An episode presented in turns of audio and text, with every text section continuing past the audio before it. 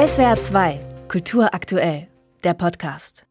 Sie hören SWR 2, es ist genau 7.09 Uhr. Schönen guten Morgen. Nach wochenlangem Streit ist es jetzt also da, das angekündigte dritte Entlastungspaket der Bundesregierung für die Bürgerinnen und Bürger, für Unternehmen, Beschäftigte, Geringverdiener, Beschäftigungslose.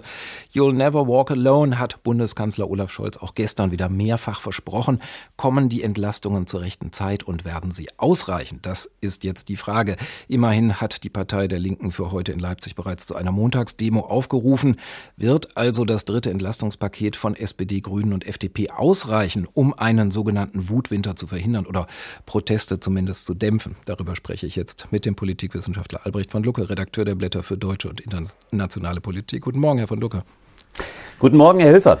Die Koalition will ja nicht nur entlasten, sondern den Preisauftrieb ja auch eindämmen mit Markteingriffen, mit einer europäisch abgestimmten Übergewinnabgabe, mit Strompreisbremse. Also ein wichtiges Signal, dass SPD und Grüne sich ja zumindest teilweise gegen die FDP durchgesetzt zu haben scheinen? Teils, teils. Das kann man einerseits so sehen, weil natürlich tatsächlich der Markt reguliert werden soll. Aber man muss auch da sehen, das ist eine absolut notwendige Entscheidung, denn es sind ja vor allem äh, Zufallsgewinne. Man kann auch von Übergewinnen sprechen. Man kann aber vor allem von einer Strompreisbremse deshalb sprechen, weil der Strommarkt bekanntermaßen an den Gasmarkt gekoppelt ist. Und hier sind es vor allem auch beispielsweise die äh, Erzeuger von erneuerbar, erneuerbarer Energie, Windräder etc., die plötzlich dadurch einen weit höheren Preis erzielen, obwohl sie nicht höhere Produktionskosten haben. Es trifft also in gewisser Weise auch hier sehr stark die, die eine grüne Klientel sind, äh, die jetzt hier äh, nicht Einschränkungen erfahren, aber deren äh, Gewinne gedeckelt werden.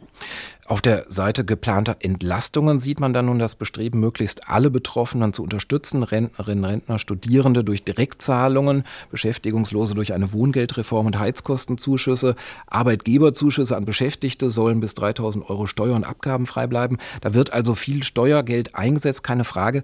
Aber was meinen Sie, wird das reichen, um diese Feuer der sozialen Not zu löschen? Das ist ja die ganz große Frage. Und man sieht tatsächlich, und das ist ein Stück weit auch fatal, dass diese Regierung, man kann es fast schon sagen, präventiv gegen Demonstrationen agiert, gegen die Angst vor sozialen Protesten, die ja noch gar nicht im Raume sind. Sie haben zu Recht gesagt in der Anmoderation, äh, Montagsdemonstrationen sind geplant, übrigens auch von Rechtsradikalen äh, bis hin zur AfD. Also die AfD will ich dadurch ausdrücklich nicht als in Gänze rechtsradikal bezeichnen, aber die AfD trommelt natürlich mit äh, absolut populistischen Methoden hier gegen äh, diese Maßnahmen. Und wir erleben so etwas wie einen Zusammenschluss äh, von äh, Linken, die Linkspartei, die auch den, äh, die, Dem die Montagsdemonstration wieder zu besetzen versucht. Und hier ist das ganze Ansinnen der Regierung dezidiert auch symbolisch gegenzuwirken. Man hat ja gesagt, dieses Paket umfasst in Gänze 100 Milliarden als Konzept. Das heißt, das ist genau das, also mit beiden anderen Entlastungspaketen zusammen. Das ist das Gleiche, was äh, für die Aufrüstung der Bundeswehr in Rechnung gestellt wird. Man zeigt also sehr deutlich, uns ist die innenpolitische Lage, uns ist der soziale Friede im Lande genauso viel wert. Und es gibt einen kardinalen Punkt. In der Tat, Sie sagen es zu Recht, hier werden alle Betroffenen versucht zu unterstützen. Es ist vor allem auch ein nachholendes Paket. Die Rentnerinnen und, und äh, Studierenden, die beim ersten Paket nicht äh, gemeinsam mit den Arbeitnehmerinnen und Arbeitnehmern entlastet wurden, bekommen jetzt Einmalzahlungen von 300 beziehungsweise 200 Euro. Das ist aber dann auch gleich einhergehend mit dem richtigen Vorwurf, wie ich meine, dass ein Stück weit auch hier das Prinzip Gießkanne wieder gilt. Denn gerade bei Rentnerinnen und Rentnern muss man ja feststellen, dass etliche, viele im Lande, zum Glück muss man sagen, sehr, sehr gute Renten beziehen, äh, die sind auf die 300 Euro überhaupt nicht angewiesen. Das bessere Movens ist aber die Tatsache, dass man versucht tatsächlich die besonders Betroffenen, äh, Beschäftigungslose, äh, stärkere Wohngeldzahlungen, Direktzahlungen, Heizkostenzuschüsse, dass man hier versucht, im Keim äh, mhm. möglichen Protest äh, zu ersticken oder beziehungsweise abzudämpfen. Das ist meines Erachtens der richtige Ansatz.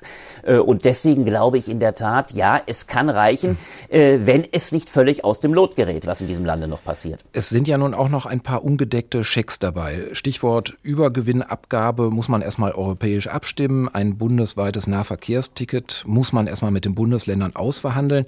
Da ist also auch noch Zukunftsmusik drin. Da wird wirklich Zeit vergehen. Meinen Sie möglicherweise zu viel Zeit?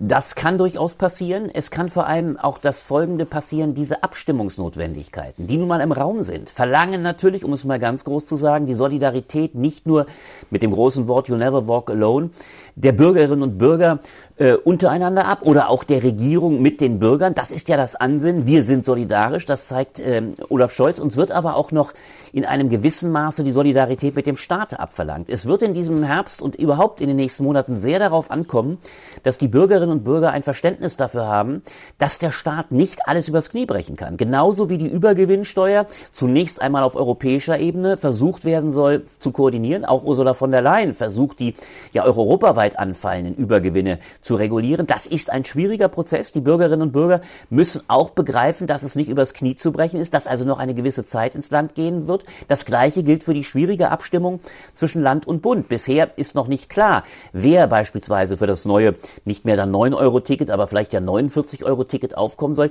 Das ist unsere Demokratie. Sie malt ein Stück weit langsam. Jetzt wird versucht, vieles zu beschleunigen. Aber es wird auch darauf ankommen, was die Proteste anbelangt, inwieweit die Bürgerinnen und Bürger begreifen, dass nicht alles übers Knie zu brechen ist, dass das also auch äh, ein gewisses Verfahren bedarf, das noch Zeit kostet möglicherweise. Albrecht von Lucke von den Blättern für deutsche und internationale Politik war das in SWR 2 am Morgen zum dritten Entlastungspaket der Bundesregierung und ob es ausreichen wird, die sozialen Probleme in der Inflationskrise einzudämmen. Herr von Lucke, ich danke Ihnen vielmals für das Gespräch. Ich danke Ihnen, Herr Föhr. SWR 2 Kultur aktuell. Überall, wo es Podcasts gibt.